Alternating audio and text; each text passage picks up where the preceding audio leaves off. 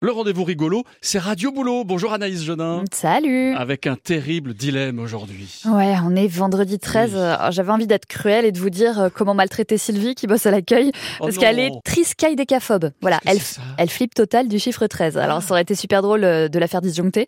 Mais nous, on est des gens cool hein, quand même, Très, très. Ah, bienveillants. Alors on va partir sur une autre actu importante. Aujourd'hui, France, c'est sans chemise, sans pantalon. Oui, on en parlait tout à l'heure à 6h. Très drôle, très bonne journée. Enfin, gardez la chemise quand même. Ah. C'est seulement la, la journée mondiale sans pantalon.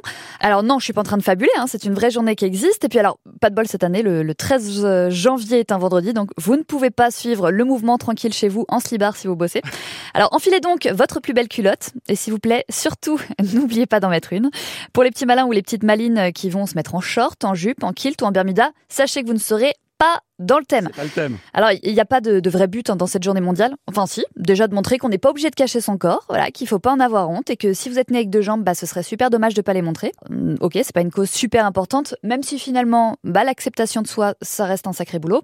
On va pas sauver le monde ni remettre de l'ordre sur la planète Terre en se trimballant en slip.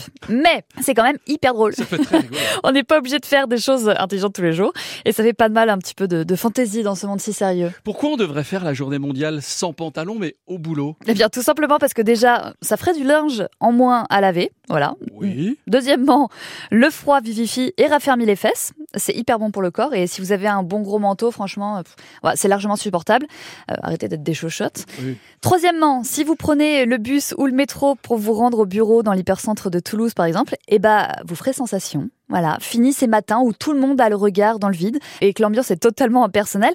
Ça se trouve, vous ferez de, nou- vous ferez de nouveaux potes. Ah, c'est sûr même. Étrange Oui. peut-être, mais Oui. c'est toujours bon à prendre. Oui.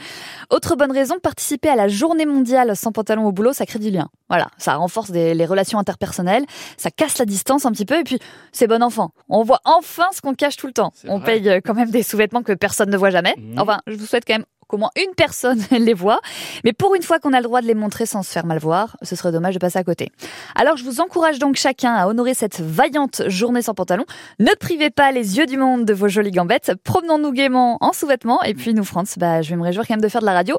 Et soyez prudents dès 7 heures. Oui, pourquoi Ah, bah, ne vous levez pas. D'accord, je ne me lève pas, effectivement. Tout à l'heure, nous serons à la télé et vous verrez si on est en pantalon ou sans pantalon. Retrouvez Radio Boulot chaque matin, justement, avant les infos de 7h et aussi sur l'appli ici. Ici.